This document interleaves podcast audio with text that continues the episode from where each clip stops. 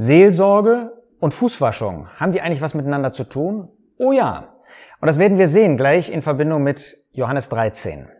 Johannes 13 zeigt uns die Fußwaschung, die der Herr Jesus buchstäblich an seinen Jüngern vorgenommen hat. Aber diese Fußwaschung hat eine geistliche, symbolische Bedeutung. Das macht der Herr Jesus klar in Vers 8. Wenn ich dich nicht wasche, sagt er zu Petrus, hast du kein Teil mit mir. Wenn ich dich nicht äußerlich wasche, hast du kein Teil innerlich, keine Gemeinschaft mit mir. Nein, das kann nicht buchstäblich so gemeint sein, sondern äh, innere Konsequenzen setzen auch innere Taten voraus. So ist das tatsächlich, hat diese Fußwaschung, die der Jesus äußerlich vorgenommen hat, hat eine geistliche Bedeutung und diese geistliche Bedeutung möchte er seinen Jüngern und auch uns vorstellen. Und sie hat mit einem seelsorgerlichen Dienst zu tun. Mal eine kurze Einführung zu der Fußwaschung. Der Jesus hat die Füße seiner Jünger buchstäblich gewaschen. Er tat das als jemand aber, der ihnen geistlich etwas lehren möchte. Er wollte ihnen zeigen, dass das, was er äußerlich tat, innerlich bei uns nötig ist. Dass wir Reinigung bedürfen, nötig haben. Und zwar Reinigung als Gläubige. Nehmen wir mal zuerst den Charakter, den der Herr Jesus hat. Er sagt hier in Vers 1, dass er aus dieser Welt zu dem Vater hingehen sollte. Das heißt, er sieht sich als jemand, der im Himmel ist. Er tut diesen Dienst vom Himmel her. Er tut ihn geistlicherweise, haben wir gesehen, Vers 8. Nun, was heißt das geistlicherweise? Ähm, da sind Verunreinigungen äußerlich an den Füßen. Sie sprechen von inneren Verunreinigungen. Das sind Sünden in unserem Leben. Wir werden durch Sünden verunreinigt. Wann geschieht das? In unserem Lebenswandel. Wenn wir mit dieser Welt in Verbindung kommen, wenn unser Herz sich an diese Welt hängt, dann kommt es dazu leider, dass wir immer wieder sündigen, auch durch unser Fleisch, diese sündige Natur in uns. Und zwar geschieht das in dem Leben jedes Gläubigen, jeden Jüngers, dass er leider, dass wir leider immer wieder sündigen. Und dann nimmt er das Wasser und Epheser 5 zeigt, dass es das Wasser des Wortes Gottes ist, mit dem der Herr Jesus uns als Gläubige reinigt. Da geht es um die Versammlung Gottes in Epheser 5. Wir können das Allgemeine anwenden. Sie reinigen durch die Waschung mit Wasser durch das Wort. Das Wort Gottes ist dieses Wasser. Und wenn Sünde in unserem Leben vorkommt, dann benutzt der Herr Jesus sein Wort, um uns bewusst zu machen, dass wir gesündigt haben. Das ist der erste Schritt. Oft sind wir uns dessen gar nicht bewusst. Er macht uns das bewusst. Zweitens möchte er uns zur Einsicht führen, dass es böse war, dass es Sünde ist. Drittens möchte er, dass wir es bekennen, damit wir dann viertens auch wieder die praktische Gemeinschaft zurück verwirklichen können, die uns natürlich verloren gegangen ist, denn wenn Sünde zwischen mir und Gott, meinem Vater steht, wie könnte ich dann Freude haben an der Gemeinschaft mit dem Herrn Jesus, mit dem Vater? Das geht also um Sünden. Dennoch glaube ich, dass wir das auch anwenden können, etwas weiter sehen können, wenn wir uns innerlich entfernen. Da mag noch keine Sünde da sein. Ähm, aber wir entfernen uns innerlich von dem Herrn und lassen Dinge zu, die zwischen uns und den Herrn geraten. Und dann benutzt er er, der er dieser Hirte ist, der sich um die Schafe kümmert, wie er uns im Neuen Testament, Johannes 10, vorgestellt wird. Er, der er dieser Sachwalter ist, dieser Advokat, 1. Johannes 2, der, wenn wir gesündigt haben, da steht vor Gott dem Vater und der sich um uns kümmert, damit wir diese Dinge einsehen. Er ist auch der hohe Priester, damit wir gar nicht erst sündigen. Der Hebräerbrief macht das deutlich, dass er unserer Schwachheiten wegen tätig ist, uns immer wieder auf das Gute hinweist, uns immer wieder in diese richtige Richtung lenken möchte aber wenn wir dann gesündigt haben, dann dürfen wir ihm danken, dass er selbst diese Fußwaschung ausführt. Dabei ist er derjenige, der sie tut, aber zugleich ein Vorbild ist für uns. Das sagt er in Johannes 13, Vers 15. Äh, Denn ich habe euch ein Beispiel gegeben, damit wie ich euch getan habe, auch ihr tut. Wir haben also die Aufgabe, genau das zu tun, was der Herr Jesus getan hat. Und er ist unser Beispiel, er ist unser Vorbild darin. Erstens in Demut. Wenn wir Verse 4 und 5 sehen, wie er da als ein Diener tätig wird, ja, da die Oberkleider ablegt, sich gürtet wie ein Diener. Er ist der Diener. Nur wenn wir demütig sind, werden wir auch einen solchen Dienst tun können zur Ehre des Herrn, zum Nutzen von Gläubigen. Zweitens zeigt er die Notwendigkeit, Vers 8, wenn ich dich nicht wasche, hast du kein Teil mit mir.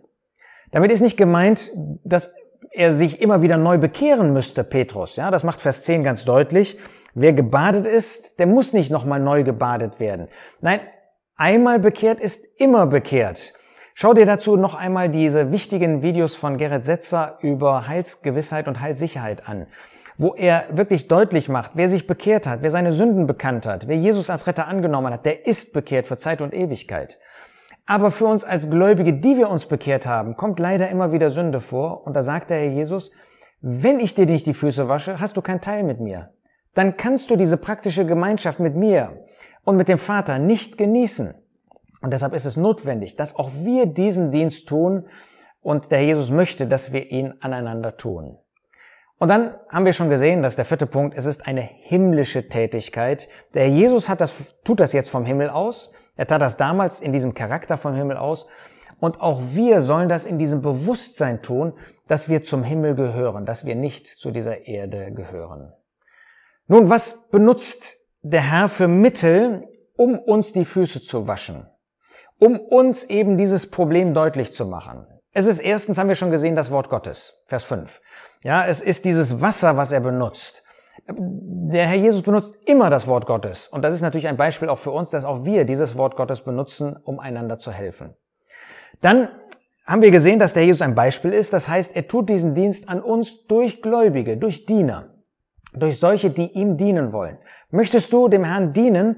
Ähm, und das ist nicht nur etwas für so eine spezielle Gruppe von begabten das heißt von dem Herrn begabten Seelsorger, sondern das ist eine Tätigkeit, die kann eine Mutter für ihre Kinder tun, die kann ein Bruder für seinen Bruder tun, die kann ein Schüler für seinen Mitschüler tun und so weiter. Wir haben alle diese Aufgabe, wenn wir uns als Diener sehen.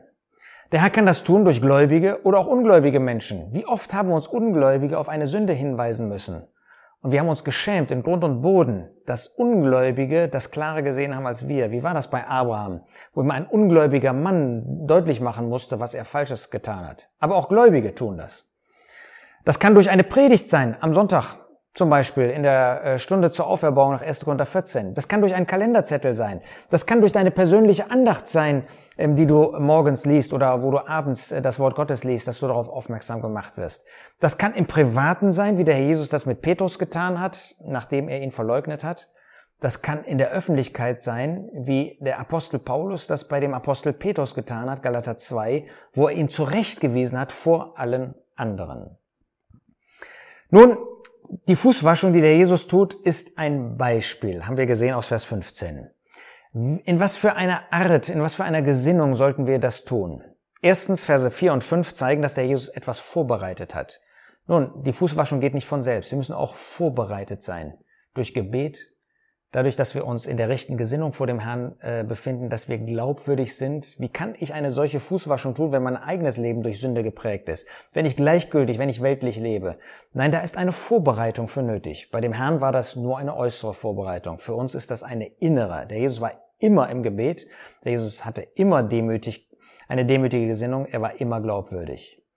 Dann haben wir gesehen, dass es eine himmlische Tätigkeit ist. Nur wenn du Himmelsluft atmest, nur wenn du dir bewusst bist, dass du heute schon zum Himmel gehörst, dass du da bist, wo Christus der Verherrlichte ist, wirst du diese Tätigkeit nach den Gedanken Gottes ausüben können.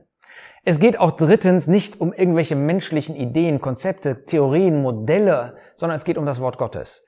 Heute meint man, man muss immer zu einem Spezialisten gehen, zu einem Seelsorger, der dann irgendwie eine, eine therapeutische äh, Idee hat, ein Modell hat, was er anwendet. Nein, es ist das Wort Gottes. Du brauchst da keine Ausbildung für, um das ähm, auszuführen. Nein, das Wort Gottes, das Leben mit dem Wort Gottes, das Bringen des Wortes Gottes, das ist die beste Seelsorge. Man muss natürlich die rechte Haltung haben. Der Jesus hat sich zu den Füßen der Jünger hingekniet. Wenn du diese Haltung nicht haben willst, bist du nicht geeignet, bin ich nicht geeignet für diese Arbeit. Dann sehen wir in Vers 5, dass er auch, der Jesus, die Füße abgetrocknet hat. Nachher ist nichts mehr zu sehen. Es geht nicht darum, dass das aller Welt bekannt wird, was du da getan hast. Und schon gar nicht, wenn da eine Sünde in dem Leben deines Bruders, deiner Schwester vorgekommen ist. Das ist abgetrocknet. Da ist nichts mehr von zu sehen. Dann ist das natürlich durch das Wasser eine Erfrischung, eine wunderbare Erfrischung. Wenn man durch Gottes Wort ähm, auch etwas in die richtige Richtung bringt, selbst wenn es mit Sünde zu tun hat, ist das am Ende erfrischend, dann wieder dem Herrn Jesus zu dienen. Und übrigens für beide. Und dann sehen wir, es ist ein Dienst zu den Füßen, es ist kein Herrschen. Ja, es ist nicht den Kopf waschen, wie man so gesagt hat. Es ist nicht, dass du meinst, äh, du könntest jetzt über den anderen herrschen oder dergleichen, sondern es ist einfach ein Dienst. So wollen wir ihn auch tun. Eine andere Seite ist, sind wir bereit, das auch anzunehmen. Wir brauchen Fußwaschen, haben wir gesehen. Es ist notwendig. Aber bin ich bereit, diesen Dienst anzunehmen? Bin ich bereit, dass ein anderer den an mir tut? Bin ich bereit, den Herrn Jesus das tun zu lassen? Petrus war nicht dazu bereit. Sind wir bereit? Sind wir der Meinung, nein, wir müssen das nur bei anderen tun? Du musst auch bereit sein, ich muss bereit sein, diesen Dienst von anderen anzunehmen. Wir haben das ausnahmslos. Jeder hat das nötig. Vers 7 zeigt dabei, der Jesus sagt, was ich tue, weißt du jetzt nicht, du wirst es aber nachher verstehen. Ja, manchmal verstehen wir das jetzt noch nicht, aber es ist gut, es verstehen zu wollen. Das ist schon sinnvoll und nötig. Aber im Moment sehen wir vielleicht eine Sünde noch nicht. Also müssen wir trotzdem bereit sein, diesen Dienst anzunehmen. In Vers 8 sehen wir dann, dass wir erkennen müssen, dass es notwendig ist. Du wirst einen Dienst nicht annehmen, wenn du nicht merkst, dass er notwendig ist. Wir haben das schon gesehen. Wenn ich dich nicht wasche, hast du keinen Teil mit mir. Und dann finden wir als drittes, dass Gehorsam und Zuhören wichtig ist. Das ist Vers 9. Herr, nicht meine Füße allein, sondern auch die Hände und, die, und das Haupt. Hatte der Herr nicht gesagt, die Füße? Warum war er nicht bereit zuzuhören und zu gehorchen? Wenn ich dem Wort Gottes nicht gehorchen möchte, wenn ich dem Herrn nicht zuhören möchte, wenn ich nicht dem zuhören möchte, den er gesandt hat, dann werde ich diesen Dienst an mir nicht geschehen lassen. Wir haben das aber nötig. Ja, in Vers 10 wird dann deutlich, wer gebadet ist, hat nicht nötig, sich zu waschen, ausgenommen die Füße, sondern ist ganz rein. Das macht deutlich, dass zu der Annahme des Dienstes natürlich es nützlich ist, wenn wir unterscheiden können und wenn wir ein gewisses Verständnis haben, das der Herr hier lehrt. Aber das ist nicht notwendig, um diesen Dienst geschehen zu lassen. Lass mich noch einige Schlussfolgerungen an den Schluss setzen. Hast du schon einmal diesen Dienst ausgeführt? Der Jesus machte ja deutlich, dass er das Vorbild ist für uns alle. Nicht für irgendeine besondere Klasse, sondern für uns alle. Dankst du dem Herrn dafür, dass er diesen Dienst ständig an dir tut? Das tut der Jesus vom Himmel aus und immer wieder. Wie oft habe ich heute schon gesündigt? Und er hat diesen Dienst an mir getan. Habe ich ihm schon einmal dafür gedankt? Dankst du dem Herrn und auch dem Diener, der an dir tätig wird dafür, dass jemand diesen Dienst tut? Hast du dem Herrn dafür gedankt, dass er Brüder, Schwestern in dein Umfeld gestellt hat, die diesen Dienst an dir ausführen? Dankst du dem Herrn dafür? Dankst du auch dem Bruder, der Schwester einmal dafür? Und nimmst du diesen Dienst auch positiv an?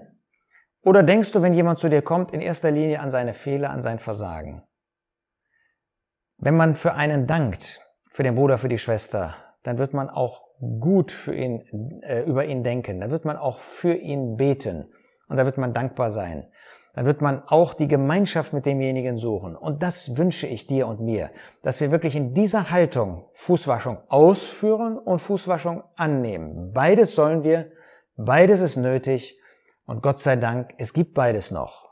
Es liegt an dir und an mir, ob wir das ausführen.